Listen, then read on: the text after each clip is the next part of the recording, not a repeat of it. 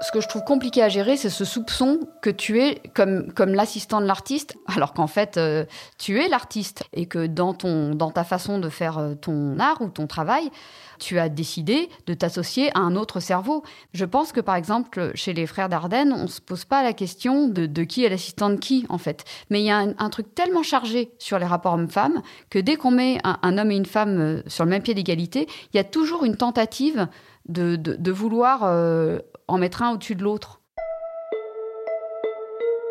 Dans cet épisode, mes invités sont Raphaël Balboni et Anne Siro. Ce duo de réalisation est aussi un duo dans la vie. Après huit courts-métrages, ils sont passés au long avec Une vie démente. Leur deuxième film, Le syndrome des amours passés, est en post-production.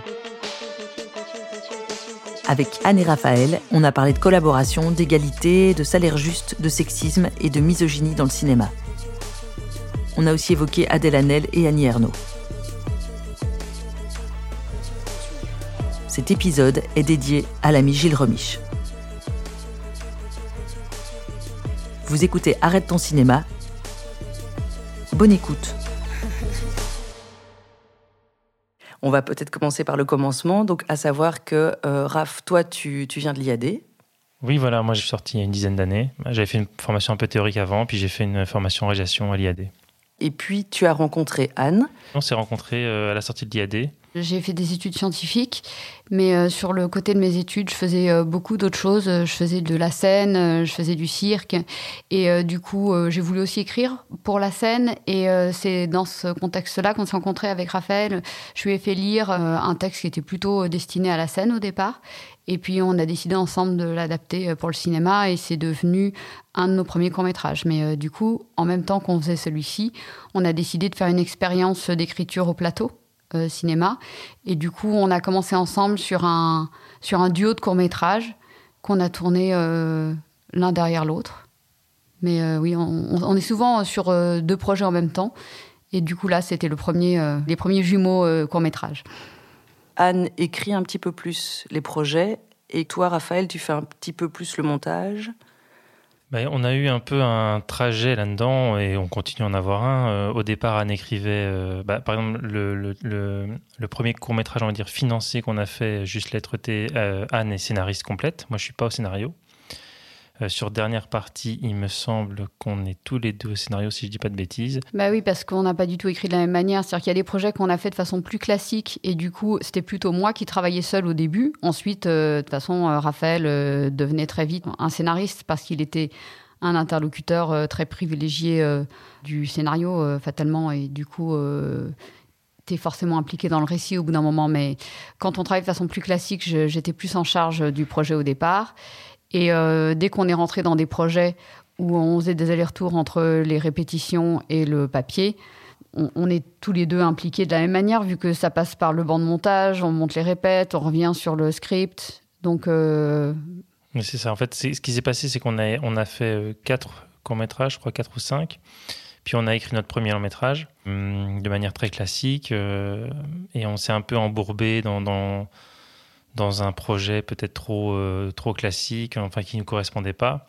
Et là, on a décidé, pour euh, changer d'air, pour euh, retrouver une dynamique, de faire un court-métrage Lucha Libre. C'était la première fois qu'on travaillait avec les comédiens en amont. Et donc, on répétait avec les comédiens. Enfin, c'est venu un peu par hasard, cette méthode. C'est-à-dire que c'est. Les comédiens, c'était Jean Le Pelletier, qui joue aussi dans Une vie d'aimante, et Aurélie Lannoy, une comédienne qu'on aimait beaucoup, qu'on avait vue notamment dans des performances au théâtre. Tout est parti d'amis qui nous prêtaient leur maison, euh, de faire du home sitting euh, euh, en juillet. Et là, on, s'est dit, on, va, on va garder leur maison, mais on va en faire un film aussi. On va en profiter pour tourner un film là-bas. Et on a pensé à ces deux acteurs qu'on aimait bien. Et ils n'étaient pas très disponibles. Et du coup, on s'est dit, bah, c'était Pâques, on tournait en juillet, on va se voir avec eux et on va réfléchir, on, va, on va essayer des choses avec eux. Et donc, on les a filmés pour garder une trace en se disant comme ça on aura le temps de réfléchir, on a commencé à monter et on s'est mis à écrire comme ça en fait, euh, en des allers-retours entre l'écriture papier et le montage. Et c'est cette méthode qu'on continue à, avoir sur les, sur les nouveaux projets. Quoi. Mais c'est vrai que sur la façon dont on intervient dans l'écriture chacun, je pense qu'on n'a pas tout à fait le même cerveau.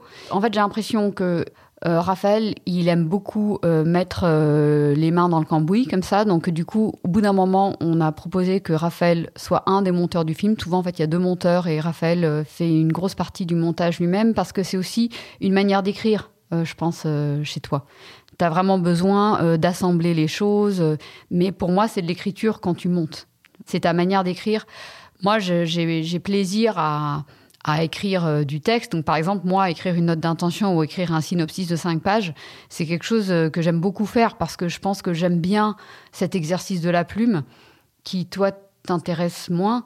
Et du coup, c'est euh, aussi ça qui fait qu'on ne rentre pas tout à fait de la même manière dans l'écriture. C'est qu'on n'a pas tout à fait le même rapport au, au, récit, dans le sens où moi, j'aime bien passer plus par la plume et par le fait de de raconter euh, avec des mots et que toi, t'aimes beaucoup euh, raconter par assemblage, j'ai l'impression.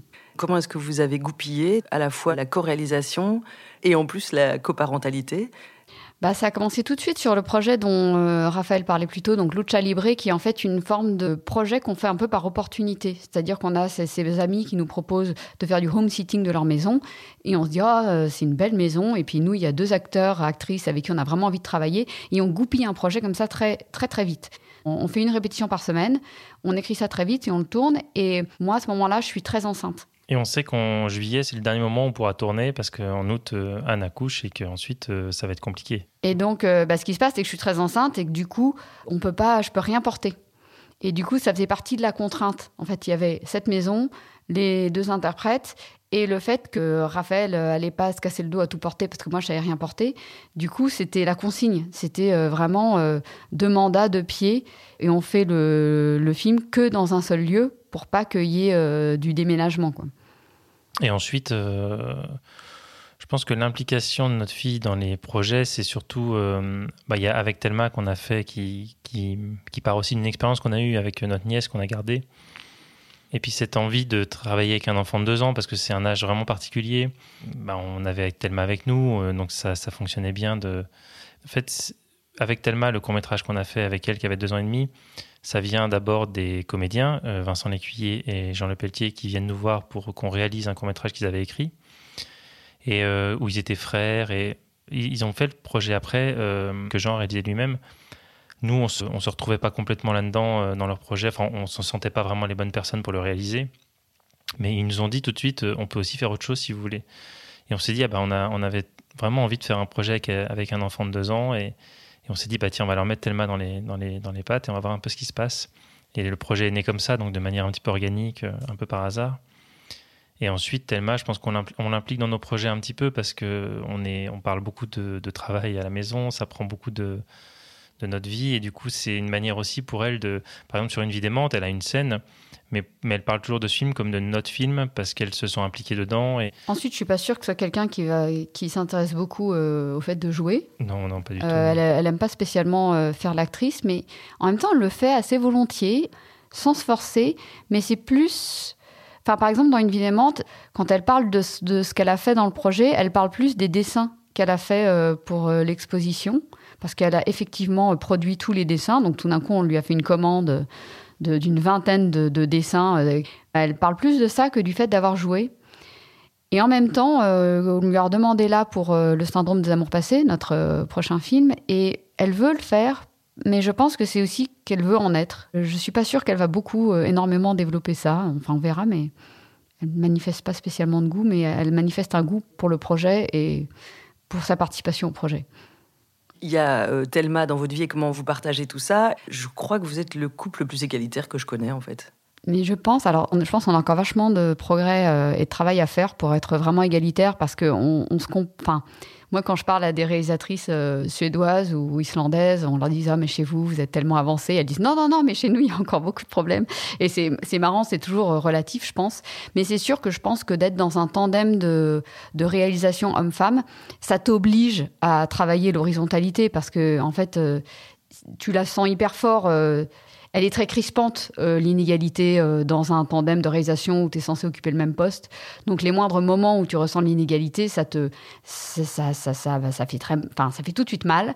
Et du coup, tu es vraiment amené à travailler l'égalité dans ton tandem tout le temps, tout le temps, tout le temps, et envers et contre tout, vu qu'on est quand même dans une société euh, pas très déconstruite à cet endroit-là, et que il n'y a pas que toi et ton coréal, il y a tout l'environnement professionnel dans lequel tu baignes et qui ne va pas forcément favoriser l'égalité. Donc, euh, donc je pense que c'est un travail et que c'est un travail de tous les jours. Oui, on est, on est sans cesse à devoir. Euh, on est confronté à des situations tout le temps euh, très genrées, pas tout le temps, mais quand même très souvent, on se retrouve face à des. Enfin, j'ai pas, des rendez-vous avec un producteur homme qui va me parler qu'à moi. Euh, des, choses comme ça en fait c'est des petites vexations. En fait c'est et c'est ça paraît un peu rien on pourrait se dire mais en fait c'est pas rien du tout parce qu'en fait c'est une vraie c'est une vraie petite violence permanente et contre laquelle en fait tu vas toujours ça va toujours avoir un coup. Parce que soit tu, tu te dis allez euh, j'ai la pêche aujourd'hui euh, je vais réussir à jongler cette situation dans la joie et la bonne humeur en faisant des petites blagues mais ça demande de l'énergie. Soit tu es dans un jour avec moins de force et du coup, tu vas un peu te prendre le truc dans, la figure. Et puis, euh, pendant trois heures après, moi, je vais ruminer euh, ma vexation. Et donc, je me dis, en fait, dans tous les cas de figure, ça a un coût mental. Je vais devoir le, le travailler, le gérer mentalement.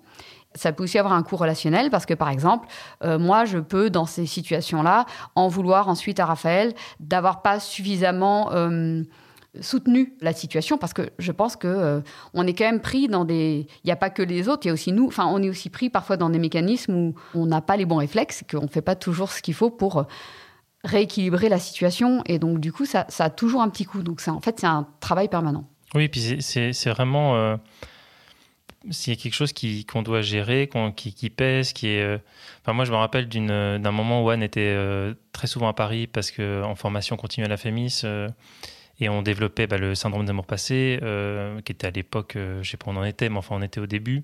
Et on commençait à rencontrer des producteurs français.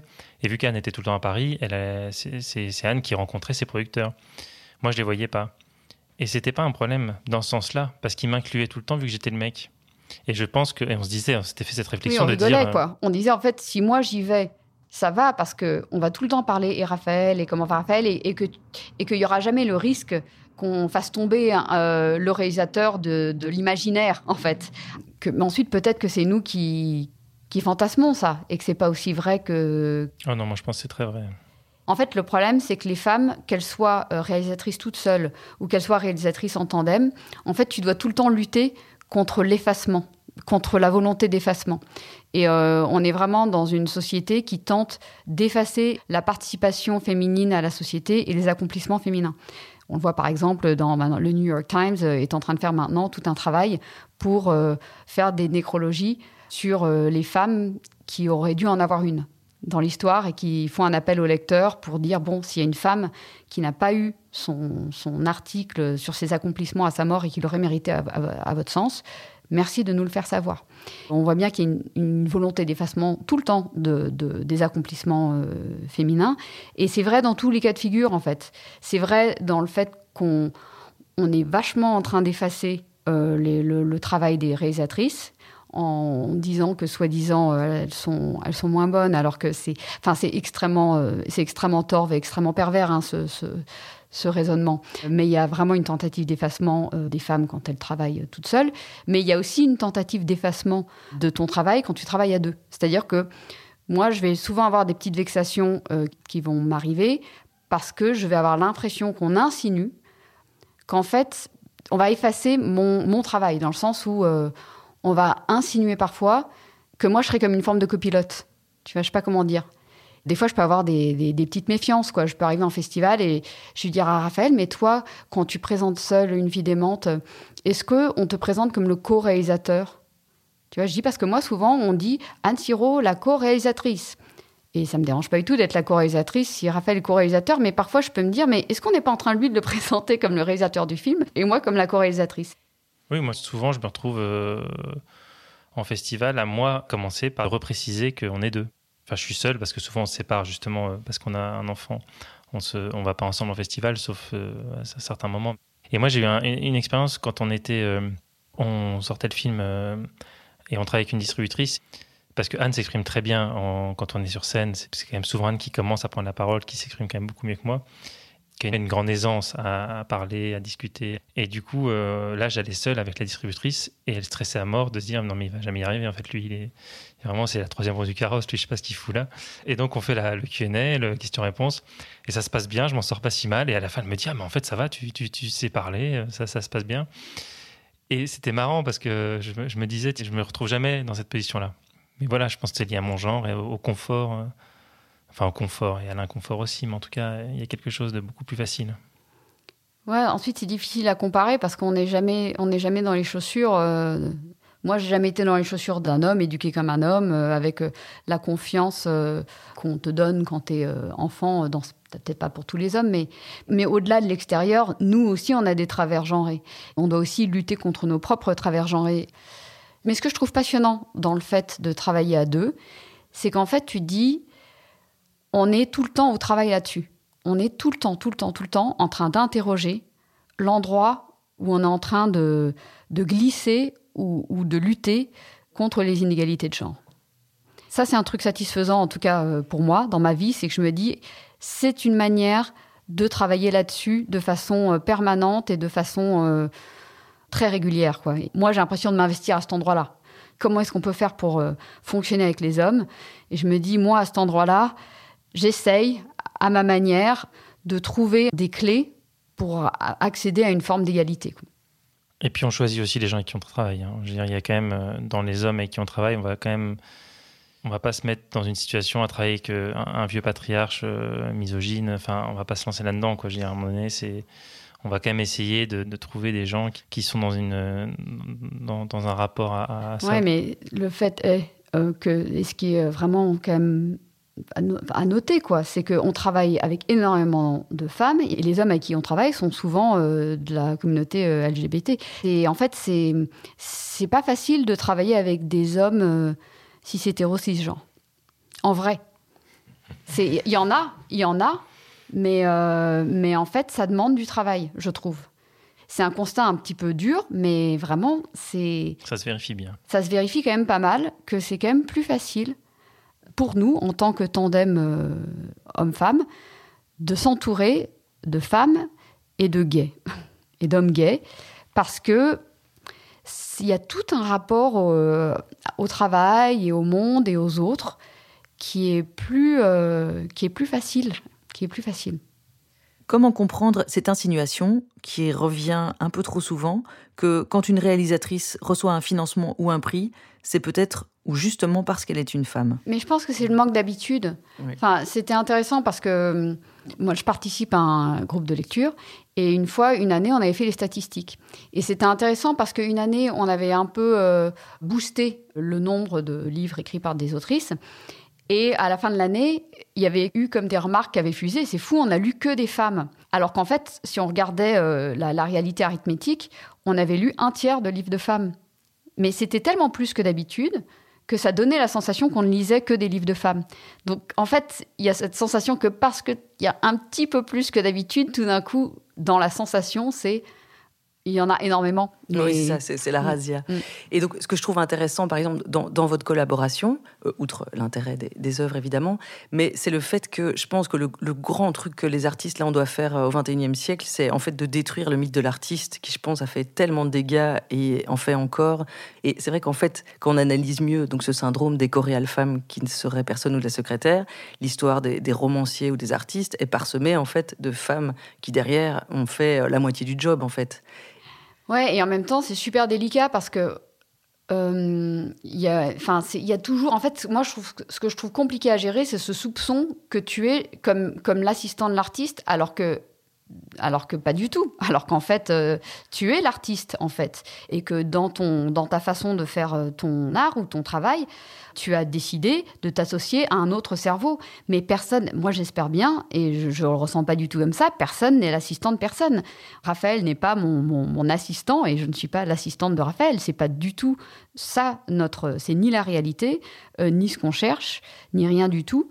Mais il y a aussi cette espèce de. Je pense que par exemple, chez les frères Dardenne, on se pose pas la question de, qui est l'assistant de qui, en fait. Mais il y a un, truc tellement chargé sur les rapports hommes-femmes que dès qu'on met un, homme et une femme euh, sur le même pied d'égalité, il y a toujours une tentative de, vouloir euh, en mettre un au-dessus de l'autre. Oui, tout à fait, mais parce qu'on est dans cette idée où l'artiste est une personne au-dessus du monde et qui plane, et peut-être qu'en fait, si on se dit qu'un film, c'est un énorme accident qui réunit des talents différents, et que quelque part, bien sûr, les, les sont un peu les pilotes de la machine, mais que finalement, enfin, on, le sait quand même en le vivant, le, chef opérateur ou l'apport artistique énorme de la déco et des costumes, un, film, c'est un, moment partagé avec des accidents et, telle chose imprévue euh, du chien qui, euh, de l'avion, enfin, ça va créer des accidents et parfois le talent du réel, pour moi, c'est d'accepter tous ces accidents et d'en faire le tri. Bah, c'est une, fonction très polyphonique et euh, en même temps j'ai l'impression que la réalisatrice, son rôle, c'est et, euh, c'est Jaco Van Normal qui disait qu'il aimait beaucoup le mot en français. Il préfère le mot en français de réalisatrice que le mot en anglais de director, parce qu'il dit on dirige pas vraiment, on est en train de rendre quelque chose réel. Et c'est vrai que le mot, je suis d'accord avec lui que ce mot est juste. C'est-à-dire qu'on a une espèce de fonction polyphonique, un petit peu comme on a un peu une fonction de leader parce qu'on doit euh, euh, fédérer les énergies, euh, rassembler tout le monde pour cristalliser quelque chose et en faire un objet. Donc il y, a cette espèce d'aspect chef d'orchestre pour moi, mais effectivement, un chef d'orchestre sans orchestre, ça donne juste rien du tout. Et le chef d'orchestre n'existe qu'avec euh, tous les instrumentistes qui, veulent bien et qui acceptent de, suivre sa vision et sa direction quand il s'agit d'interpréter un morceau.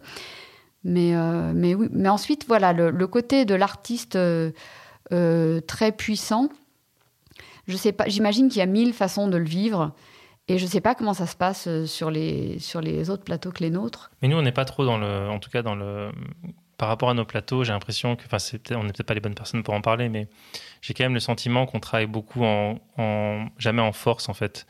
On va vraiment euh, réfléchir avec nos collaborateurs et s'il y a quelque chose qui coince, on va toujours trouver un compromis. Et on est rarement à vouloir à tout prix euh, quelque chose. Euh, ça fonctionne jamais en tout cas. Ça, ça, on va jamais trouver une solution intéressante si on passe en force. Ça va toujours être en trouvant une espèce de compromis qui fonctionne pour les costumes, la déco, l'image, le son qu'on va arriver à fonctionner et à faire avancer les choses. Nous, on aime bien s'appuyer sur les gens et pouvoir être en, surtout dans une espèce d'atmosphère euh, agréable. C'est vraiment important pour nous au plateau d'avoir quelque chose. Euh, euh, je, vois, je me rappelle sur une vie d'aimante, le matin, quand on faisait un peu le tour de la journée, il y avait le, avec le chef électro notamment, quand lui nous disait non, ça tient pas, euh, Cyril Dupont, euh, qui va travailler aussi sur le prochain. Euh, tout de suite, on l'écoute. Enfin, je sais pas, il y a quelque chose où on, aime bien créer un rapport de confiance entre les gens. Et à un moment donné, s'il y a quelqu'un qui vient en disant là, là, ça coince, vu qu'on est dans un rapport de confiance, ça, permet de, de, se dire ok, s'il le dit, c'est que c'est vrai, c'est faut écouter, donc on va faire en fonction.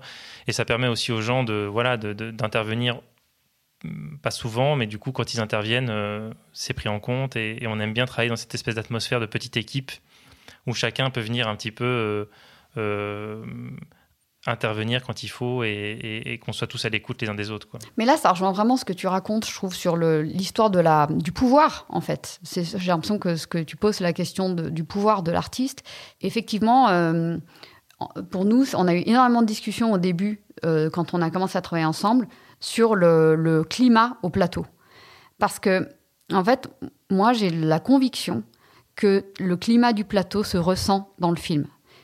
Je, suis absolument sûre de ça et qu'une une atmosphère euh, qui, de plateau qui passe par un écrasement, qui passe par euh, la, toute-puissance euh, d'un chef, ça va créer une ambiance bizarre et que cette ambiance bizarre, elle va être captée, en fait, par la caméra. Et on a eu plein, plein, plein de discussions là-dessus. Parce que toi, Raphaël, tu as quand même été formé aussi dans l'idée que le réalisateur c'est le chef et que le chef on l'écoute et oui mais parce que si je pense sans jeter la pierre à l'IAD hein, euh, mais à l'époque en tout cas dans l'enseignement il y avait quelque chose quand même de, cet ordre-là on voilà on nous disait le on n'est pas là pour s'amuser on n'est pas là pour euh, comment dire euh, si ça se passe mal, c'est pas grave. C'est professionnel, on travaille et si une ambiance de pas agréable, c'est pas un souci. Enfin, on va. C'était pas. Il n'y avait pas du tout une mise en avant de d'un bien-être, d'un confort, d'une écoute. c'était la hiérarchie, c'était qui doit parler, qui a le, qui a le pouvoir de dire ça, de, gérer le plateau, de faire ceci, de faire cela. Et, c'était ces règles des plateaux de tournage, en fait, qui sont très hiérarchisés, où, où chaque personne a une fonction. Et, et c'est vrai que nous, on est un peu toujours dans nos équipes à mélanger les postes. On demande à des gens parfois de faire deux postes. Nous-mêmes, on faisait deux postes sur une vie démente.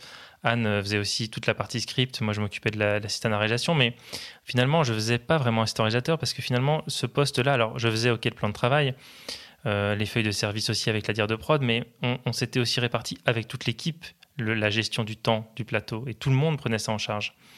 Donc euh, c'était ça qui était chouette aussi. Euh, après, ça peut fonctionner sur un petit projet, ça fonctionne pas sur tous. Hein. Là, le prochain, on a besoin d'une assistante. Enfin, il y a quelqu'un qui va gérer ça parce que c'est trop lourd. Mais, mais voilà, c'est. Moi, quand je, moi, quand j'ai rencontré Raphaël, ça faisait 4 ans que je travaillais. Et du coup, j'avais été sur des projets euh, artistiques et j'avais vraiment eu l'occasion quand même de vivre ça. C'est-à-dire, j'avais été sur des projets avec une très bonne ambiance, sur des projets avec une ambiance très toxique.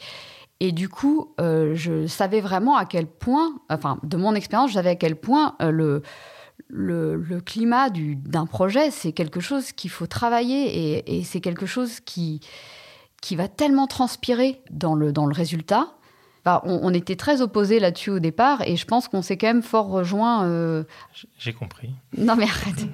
non non mais c'est pas ça que je veux dire, c'est que je non, pense mais j'ai pris plaisir aussi. Non non mais je pense que Raphaël avait l'expérience de la formation et moi j'avais l'expérience de, du travail. Du terrain. Oui. Et, puis j'ai compris. Enfin moi j'ai appris à prendre plaisir à ça à être dans une équipe avec des gens euh, qui sont bien là où ils sont, où tout le monde se travaille euh, dans une ambiance sympa. C'est très porteur aussi pour nous, euh, réalisateurs.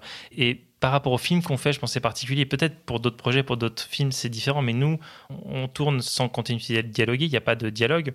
Les acteurs improvisent alors à partir de choses qu'on a répétées, re-répétées, re-répétées. Donc ils savent très bien où ils vont. On l'a déjà fait mille fois. Mais quand même, on va capter l'instant présent. Et donc si l'instant présent est plombé par une atmosphère de mort, ça va pas fonctionner. quoi. Oui, et nous, on a besoin que les interprètes soient très libres, c'est-à-dire qu'ils osent faire des trucs qui vont peut-être être complètement ratés. Et pour que les gens soient dans, ce niveau de confiance, il faut qu'autour d'eux, le plateau soit un endroit euh, de grande sécurité euh, psychique. Et donc, euh, voilà, ça, ça, nous paraît vraiment, vraiment très important. Et les salaires, tout de suite, la question des salaires, du coup, participe à ça. Parce qu'un plateau où tu as des gens qui sont tellement plus payés que d'autres, ça crée une ambiance bizarre. Et ça, dans toute la société, je pense. Je pense que c'est compliqué d'avoir un bon climat professionnel avec des écarts de salaire trop importants entre les gens. Et malheureusement, l'industrie du cinéma, c'est quand même une, industrie euh, qui a beaucoup, beaucoup de tard, ultra capitaliste, voire féodale. C'est une industrie euh, sexiste, raciste. Enfin, on, accumule vraiment beaucoup, beaucoup, beaucoup de, grands travers euh, sociaux et humains dans, notre milieu professionnel. Et nous, on, est petits pour euh, lutter euh, contre tout ça euh, d'un coup. Et puis, on a certainement notre propre déconstruction à faire sur, sur beaucoup de choses. Mais on essaye vraiment de, de, trouver une forme d'équité salariale. Et on en discute beaucoup avec les chefs de poste, même, même avec les interprètes, même s'ils sont représentés par des agents.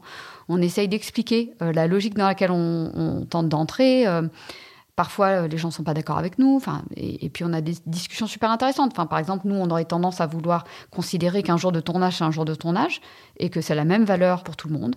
Tu vas toucher plus parce que tu travailles plus. Donc, si tu as beaucoup plus de jours de prépa, bah, tu vas être payé ce, tarif euh, journalier pour tous tes jours de prépa. Et donc, au bout du compte, tu seras mieux payé que la personne qui vient juste au plateau ça génère des débats super intéressants. Ensuite, on a des chefs de poste qui peuvent nous dire oui, mais nous, notre charge mentale, elle est beaucoup plus forte.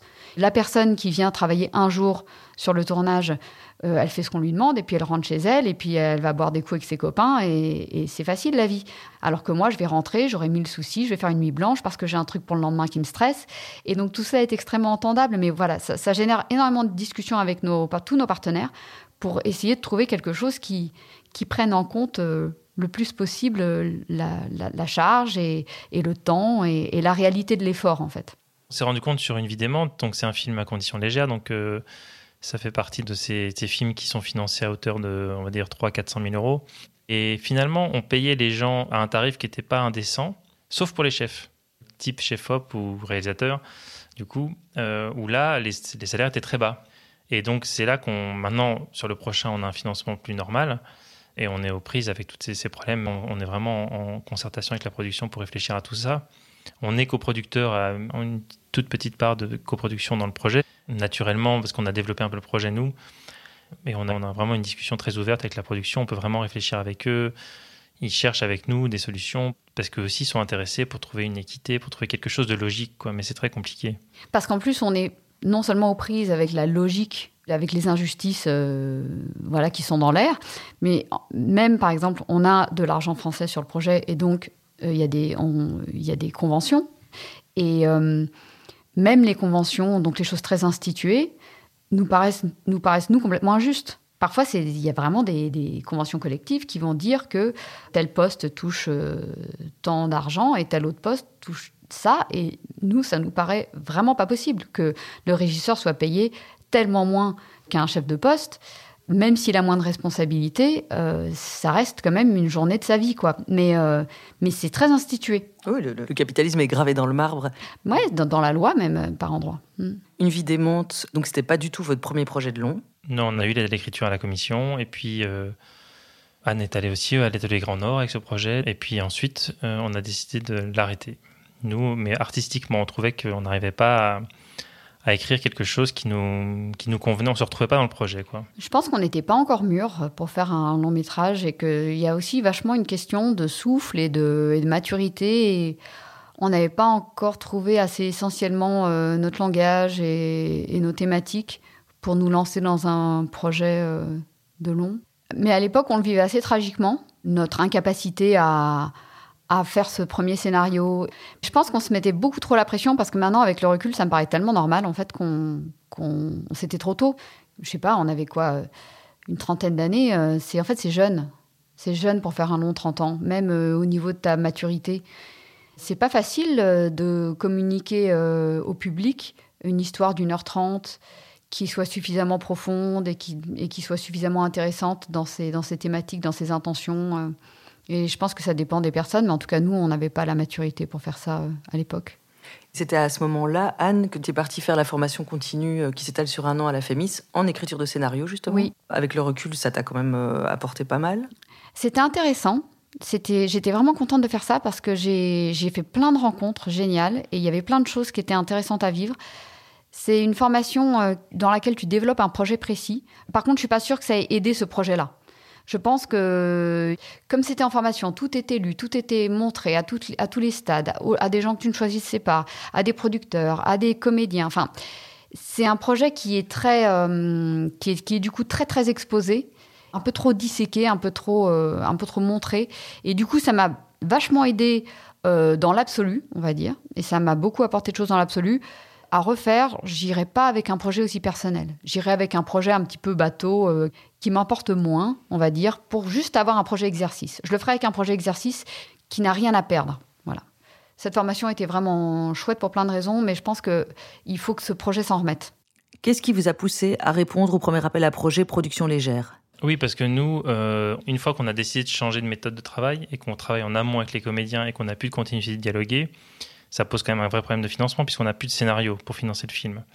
Et donc on fait euh, Lucha Libre avec Thelma et c'est des films en fait qu'on produit nous-mêmes. Donc on avance l'argent pour le tournage, pour la préparation, le développement, les comédiens, euh, les répétitions, l'écriture, le tournage et ensuite on trouve un producteur qui va aller chercher l'aide à la finition et qui nous permet de, de faire la post-prod et ensuite de diffuser aussi le film, de gérer la diffusion. On fait ça sur ces deux courts-métrages-là. Mais pour un long, on va pas pouvoir nous avancer l'argent euh, pour tourner un long. C'était trop. Sur les courts-métrages, on se récupérait un peu grâce aux ventes télé du cours. Donc à chaque fois, on rentrait un peu dans nos billes. Mais sur un long, c'était un investissement trop lourd. Donc quand ils ont lancé l'appel à projet, où il fallait pas remettre un scénario complet, mais juste cinq pages de texte, c'était juste parfait pour nous. C'était exactement ce qu'on attendait. On avait de toute façon l'habitude de tourner en très low budget, parce que ces courts-métrages qu'on finançait nous-mêmes, il y avait à chaque fois euh, une équipe de 5-6 personnes. Il y avait un chef-op, souvent qui était seul, un ingé son, le costumier avec qui on travaille, euh, et nous, enfin, et les comédiens. Quoi. Donc, euh, donc c'était parfait pour nous. C'était vraiment sur mesure par rapport à notre manière de travailler. Maintenant, sur le prochain, on a pu trouver une manière quand même de, d'avoir un scénario, parce que tout, tout, le financement se construit sur le scénario dans le cinéma, ce qui est assez problématique à mon sens, mais voilà, c'est comme ça que ça fonctionne. Donc, on a, on a, maintenant, on a trouvé une manière de faire. C'est-à-dire qu'en tout cas, sur le syndrome des amours passés, on a pu payer, enfin, la production a payé les comédiens, on a pu les voir. C'est normal que, que, le financement se base sur une forme de script. Oui, oui, mais sur une continuité, je veux dire, sur un, scénario de 100 pages, avec les dialogues, avec tout. Que ce soit pas possible de d'amener des documents un peu différents. Donc en Belgique, on a essayé, nous, de, de proposer d'autres choses euh, au centre du cinéma et ça commence un peu à s'ouvrir sur l'idée d'amener des, éléments de répétition, des montages, des choses et un séquencier, donc euh, sans dialogue. Enfin, trouver des d'autres euh, de, manières de, présenter le projet finalement, parce que c'est ça que les gens veulent, c'est que les lecteurs ont besoin de voir à quoi va ressembler le film pour savoir si on met l'argent dessus. Ça, on comprend bien, mais il y a peut-être différentes manières de le faire. Bah, je pense que ça a servi à ça, en tout cas pour nous. C'est que le fait de faire ce, film à conditions légères nous a permis de montrer que notre façon de fonctionner pouvait donner un, film euh, correct. Et du coup, euh, sur, le prochain film, on a, on a fait une continuité dialoguée pour les besoins du financement. Mais je pense qu'on a quand même acquis la confiance de certains euh, pour, pour travailler à notre manière. Et peut-être que le film suivant, on on fera pas de compte dialogué, on se ou alors, de toute façon là on a juste, on l'a juste fait pour la commission et puis hop, on a, c'est très facile de, découdre tes dialogues et de revenir à, un récit de ta scène euh, sans préciser chaque réplique, quoi. Mais est-ce que après un premier long complètement outsider qui cartonne à ce point-là, c'est pas trop stressant de se dire euh, est-ce qu'on va, est-ce qu'on va réussir à faire le même miracle en sachant que vous êtes plus au même endroit non plus? Ah, Moi, je pense que j'ai un peu, je pense pas qu'on fera le même miracle. Je pense qu'on va juste faire ce qu'on a à faire et voir ce que ça donne. Ensuite, c'est une comédie romantique, donc c'est chouette aussi d'être fort ailleurs. C'est un peu, on est un peu dans un autre monde, dans un autre projet. Il y a pas, euh, va pas y avoir d'enjeu de vie ou de mort dans ce, dans cette histoire. C'est beaucoup plus léger. Du coup, le public n'ira pas visiter euh, tout à fait les, mêmes émotions en, en, voyant le film. Ensuite, on a été un petit peu préservé parce que le deuxième projet était tellement en route que euh, on n'a pas eu le temps de trop de trop se poser ces questions-là. On était euh, le tournage. Nous, on sait qu'on va tourner euh, cet été depuis un an. Donc le succès d'une vie d'aimante n'était pas encore c'était encore un point d'interrogation. On savait pas encore ce qui allait se passer vraiment. Et puis je pense qu'une vie d'aimante, c'est quand même assez relatif, hein, le, le, succès du film. C'est-à-dire que on a eu une bonne presse euh, en France et en Belgique en tout cas, euh, mais en termes de festival, on n'a pas eu du tout euh, été sélectionné par les grands festivals. On a, surtout essuyé beaucoup de refus dans tous les gros festivals, et c'est, on va dire, des festivals un peu plus petits qui nous ont pris, et où on était très content d'aller d'ailleurs. Ensuite, en, salle aussi, c'est pas un film qui a énormément fonctionné. Alors, on était en plein Covid, il y a très peu de films qui ont fonctionné, c'était un peu compliqué pour tout le monde. Il y a vraiment moyen, on espère en tout cas, que le prochain puisse fonctionner. Enfin, il y a moyen de fonctionner mieux que ce qui s'est passé sur une vie d'aimante. Alors, il y a eu les Magritte, ça c'est sûr qu'on ne fera certainement pas mieux que ce qui s'est passé au Magritte, mais ça permet aussi d'aller explorer d'autres choses. Parce que en plus, ce sera, comme tu dis, Anne, c'est un autre film, c'est une autre, c'est beaucoup plus comédie. Ça va peut-être toucher d'autres gens, d'autres sphères aussi, d'autres festivals qu'on ne connaît pas. Ça, c'est assez chouette d'aller. Euh, mais c'est sûr qu'il y a du bonheur et de la fierté par rapport à une vie d'aimante d'avoir réussi à faire un film qui qui traverse l'écran et qui touche le public. Et que moi, le stress que je peux avoir par rapport au prochain film, c'est de me dire, je sais que ce sera très différent, mais j'espère quand même qu'il y aura cette connexion. Et euh, je ne sais pas comment elle va se traduire. Euh, mais c'est vrai qu'une vidéo avec son succès euh, sale, quand même très relatif, nous a quand même donné le sentiment, parce que quand on monte le film, on a quand même le sentiment qu'il y a quelque chose de nous qu'on a réussi à donner. Et cette sensation-là, pour un réal, une, une réal, c'est ça le plus fort si tu dis ah en fait j'ai réussi à faire passer un truc et donc euh, ce que j'espère c'est qu'à à sa propre manière le, nouveau projet nous permettra de donner quelque chose. Bah, c'est sûr qu'on a beaucoup suivi le film en, sortie, enfin en festival d'abord, puis en sortie salle, donc on a fait énormément de dates. Euh, je sais pas combien on a fait de dates, mais euh, je sais pas, peut-être 150 entre moyennes.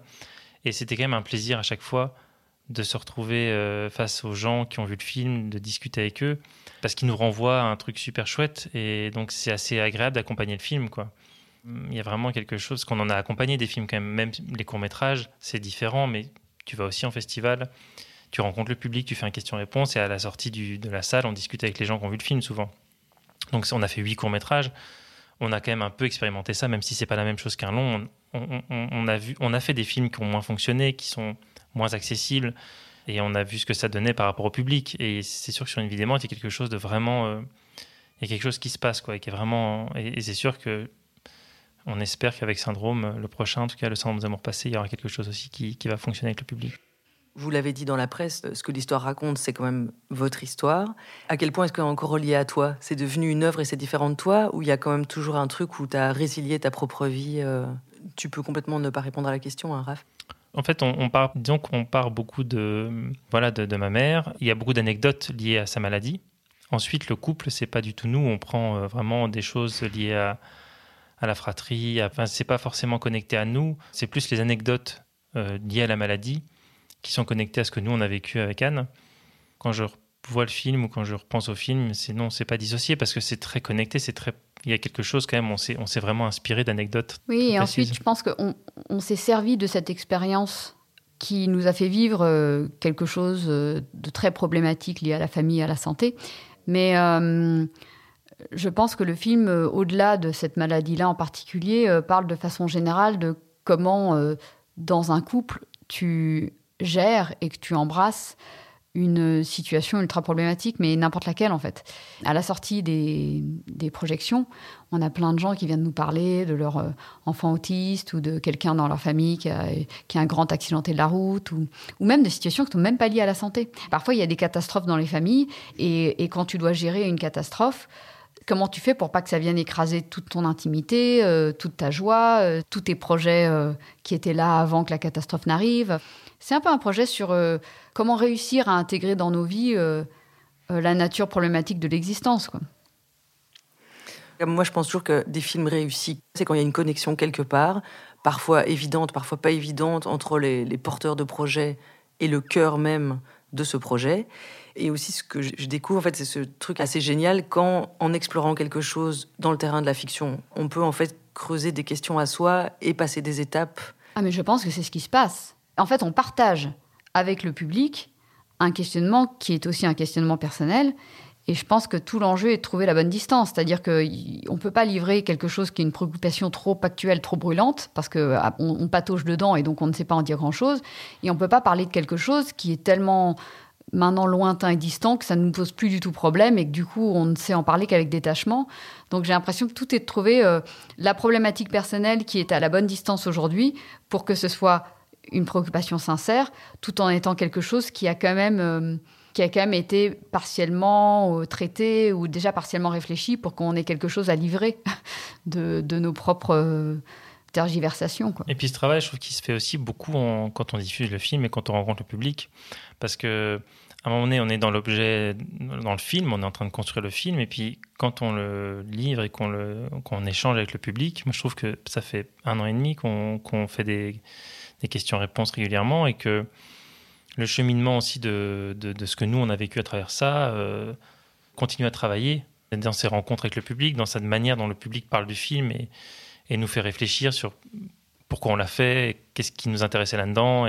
Parce qu'à force de formuler la manière dont on a penser les choses, la manière dont. Enfin, voilà, on, analyse un peu tout ça finalement. Mais d'ailleurs, dans les échanges suite aux projections, on me demande mais est-ce que c'est pas trop difficile de tout le temps répondre aux mêmes questions et tout ça? Et je dis mais en fait, je réponds pas aux mêmes questions parce qu'en fait, au fur et à mesure des échanges avec le public, je crois que je parle un peu différemment du film. Le public fait aussi avancer ma réflexion sur le film.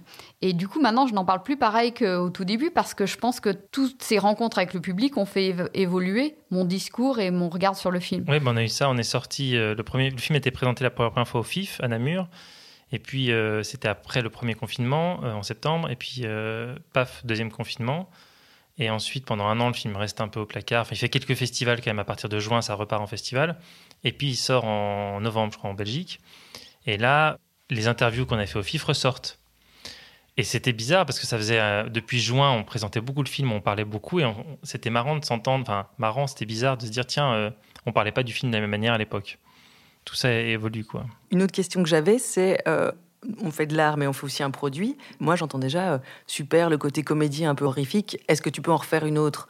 Enfin, je, me dis c'est un petit peu bizarre. Nous, on, on, fait ces films aussi pour vivre mille vies et faire les choses différemment. Et ce qu'on te renvoie, c'est que si tu arrives à te mettre tout le temps dans la même case, tu pourras prendre de l'ampleur parce que les gens qui vendent ce genre de cases, ça les intéresse puisqu'ils veulent un produit. en fait, je sais pas, moi j'ai envie de faire mille genres, en fait, j'ai pas envie de faire un truc. Oui, et puis en plus, de toute façon, on est quand même qui on est, et que du coup, ça, ça crée euh, un genre en soi, en fait, auquel on ne sait pas échapper. Donc euh, autant, euh, ça sert à rien de se réenfermer dans un autre genre, vu que de toute façon, on est déjà, on est déjà coincé en nous-mêmes, et on propose déjà un, un, genre juste par ça, quoi. Mmh. Mais c'est du coup, nous, là, donc le prochain film qu'on tourne, c'est vraiment une comédie romantique. Et je pense que ça nous plaisait bien. Bon, là, après, dans Une vie démente, les gens rient aussi hein, à certains moments, donc on n'est pas si loin non plus. Mais quand même, on, est, on est vraiment ailleurs. Euh, on est vraiment dans une comédie. Euh, moi, j'ai mieux compris certains réalisateurs euh, qui avaient des problèmes pour, pour leur deuxième long métrage. Parce que si tu te mets à écrire une fois que tu as sorti ton film, ou que tu n'as pas en tout cas figé l'écriture et que tu es encore en train de, de, de, construire les choses, c'est pas évident parce que oui, il y, a cette idée que bon, bah, ça, ça fonctionne, ça, ça a marché, est-ce qu'il faut pas. Euh, qu'est-ce que je fais là-dedans euh, Comment je reconstruis un nouveau projet euh, sans retomber dans les mêmes.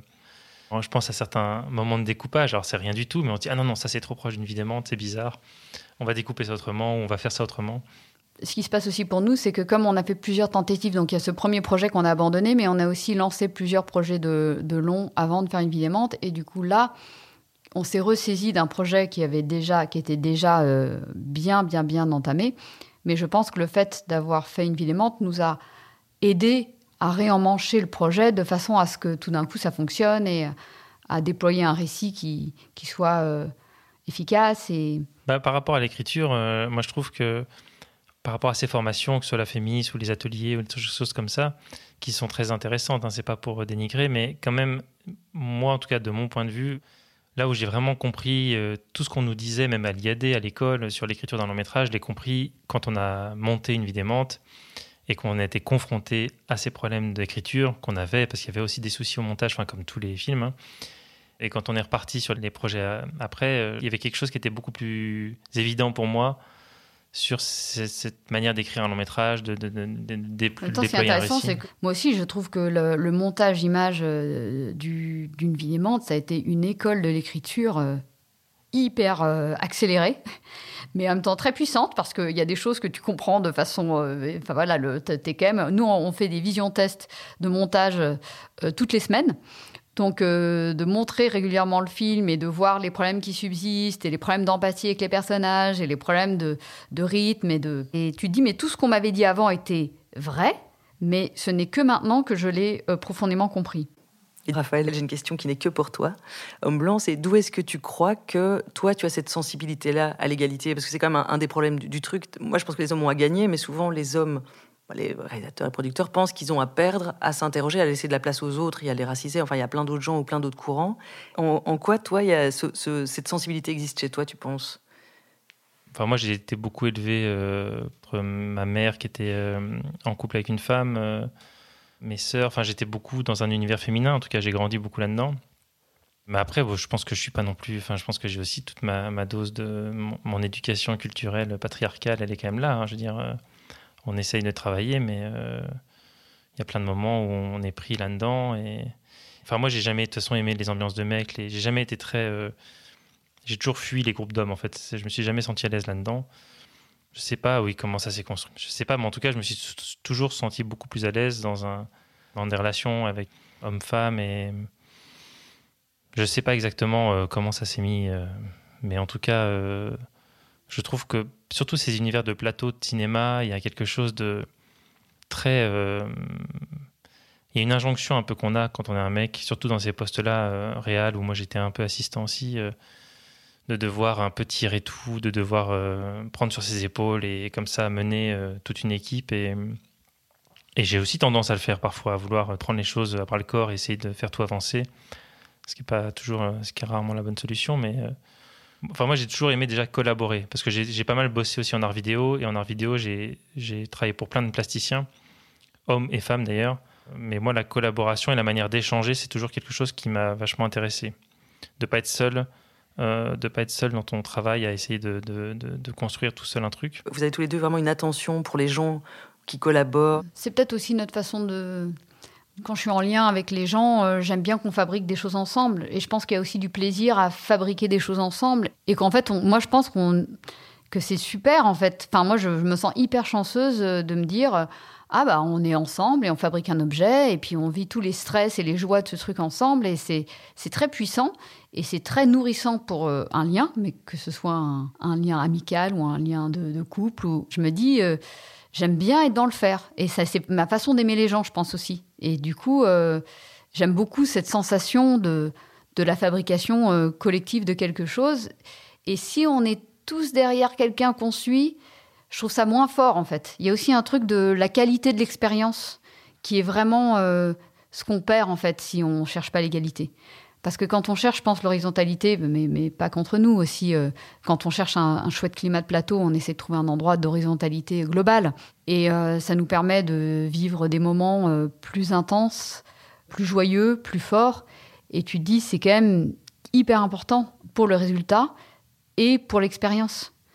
C'est ça que je ressens, moi. Je me dis, mais quand on cherche l'égalité et quand on obtient l'égalité, on obtient la jouissance, en fait. Et si on veut pas être dans l'égalité, bah on, renonce à la jouissance. Tu disais, mais quel intérêt ça a pour un mec de d'être dans l'équilibre? Est-ce que c'est pas plus confortable de juste profiter de toute cette société patriarcale? Mais en même temps, moi, j'ai l'impression qu'avec mon éducation, je pense à un recul par rapport à ça ou un, décalage, et du coup, ce qui fait que tu, le vois. Et donc, il y a un côté un peu immonde et dégueulasse d'être de, dans cette position du, du mec euh, qui profite de tout ça. Et donc, c'est pas du tout confortable, en fait, si tu le vois tu te sens vraiment un peu sale, un peu. Euh, enfin, je sais pas, il y a un truc euh, dans toutes ces blagues de, de, mecs qui se retrouvent ou de trucs de sport ou de machin. Euh, il y a un truc, moi, qui me. Je me sens pas bien là-dedans. Donc, tu peux pas du tout en profiter, en fait, si tu es, si en décalage par rapport à ça. Donc, moi, je fuis tout ça et je vais plutôt me retrouver dans ma zone de confort, dans un endroit plus, plus équilibré, quoi. Pour terminer, si vous voulez citer chacun une œuvre, une artiste, quelque chose, en un mot ou deux on est dans un univers où en Belgique francophone, on a quand même beaucoup de gens autour de nous, beaucoup de femmes euh, de notre génération, euh, Laura Vandel, Rachel Lang, euh, Fintrock, enfin il y en a plein d'autres, mais voilà, qui sont reconnus en tout cas internationalement dans des festivals, dans des... Il y, a, une chouette dynamique par rapport à ces gens-là. Ensuite, moi, ce qui m'a marqué, c'est Adèle Hanel, là, qui il n'y a pas longtemps a fait une déclaration par rapport au milieu du cinéma, alors, je sais pas, pas lu en détail, je sais pas exactement euh, tout, mais le, petit article que j'ai lu, moi, ça m'a quand même vachement parlé. Euh, j'ai l'impression qu'on se retrouve beaucoup dans son point de vue par rapport à ce milieu du cinéma, Cannes, euh, ces mecs, enfin, ce truc très patriarcal, misogyne, capitaliste, enfin, ce que tu décrivais tout à l'heure, Anne, il y, a quelque chose. Donc, je connais pas du tout Adèle Hanel, j'ai juste vu quelques films où elle joue dedans, et elle est très bonne actrice, mais je veux dire, ce qu'elle raconte, il y a quelque chose qui nous moi, je me retrouve beaucoup euh, dans, son point de vue de, ce milieu-là. Et ça fait du bien d'avoir une voix de quelqu'un connu qui. Parfois, on, en discute un peu euh, et on a, a l'impression qu'on est bizarre de penser ça. Et quand on entend quelqu'un d'aussi important euh, avoir ce type de discours, ça fait vraiment du bien. Quoi. Ouais, en fait, je pense que le problème dans l'industrie du cinéma, c'est qu'il n'y a pas de résistance, en fait. C'est très étrange. On est dans un milieu avec des gens qui sont censés être euh, des gens qui interrogent, qui questionnent la société, qui, qui l'aident à faire avancer. Et on est tellement à l'arrière-garde. Et en même temps, il y a une espèce de complaisance avec, cette, avec ce côté très réac. Et du coup, il y a quelque chose de très étrange parce que tu as l'impression que ton discours, c'est, c'est un discours hyper bateau, en fait. Quand oui, tu dis oui, il faudrait euh, plus d'égalité salariale, il faudrait plus euh, d'équité entre les gens qui ont le droit de faire du cinéma. Et tu as l'impression de dire des trucs ultra bateaux. Mais dans l'industrie du cinéma, c'est comme si c'était un truc de fou de dire ça.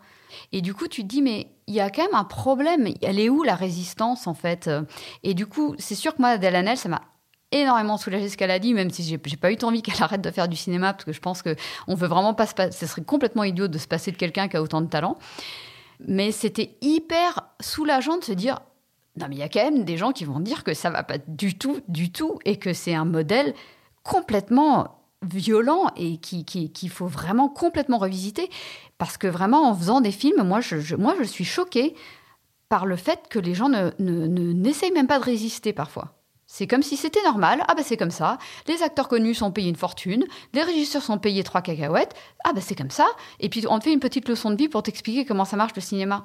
T'as envie de dire, mais c'est quand même hyper bizarre euh, ce, fonctionnement. Et puis, on est, il y a quand même des outils économiques qui ont été faits qui expliquent très bien que si la personne la mieux payée d'une entreprise est payée plus de X fois euh, le salaire de la personne la moins payée, tu vas te retrouver avec un système décadent, en fait. Donc là, on est dans des choses qui explosent complètement. Euh, toutes ces réflexions, ces petits outils économiques qui nous ont été donnés pour essayer de faire une société plus saine. Mais je sais pas, c'est comme si la conversation n'avait pas le droit d'avoir lieu. Anne, tu veux citer quelqu'un d'autre? Je suis en train de lire en ce moment L'Atelier Noir de Annie Ernaux. bon, c'est une autrice que j'adore et donc dont je m'abreuve de toutes les petites choses dans tous les sens qu'elle a pu écrire. Mais je trouve ce livre super bien, euh, notamment pour euh, les femmes qui ont des et les hommes d'ailleurs qui ont des velléités d'écriture, parce que c'est son atelier noir, c'est son journal d'écriture.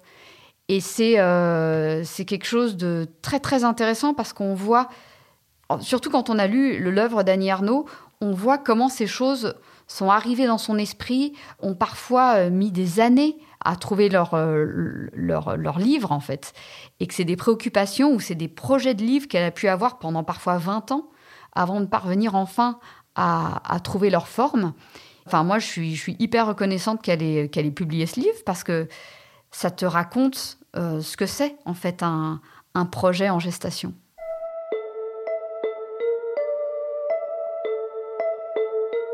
Merci à Anne et Raphaël pour cet entretien passionnant. Vivement de découvrir le syndrome des amours passés en salle dans quelques mois. Dans le prochain épisode, je discute avec Monique Mbeka-Foba, réalisatrice et productrice. Merci à Equal Bruxelles et à l'éducation permanente pour leur soutien. Jeanne de Barcy a mixé cet épisode. Le morceau Witches a été composé par Juicy. Bitches, bitches, bitches, bitches, bitches, bitches, bitches, bitches, bitches, bitches, bitches.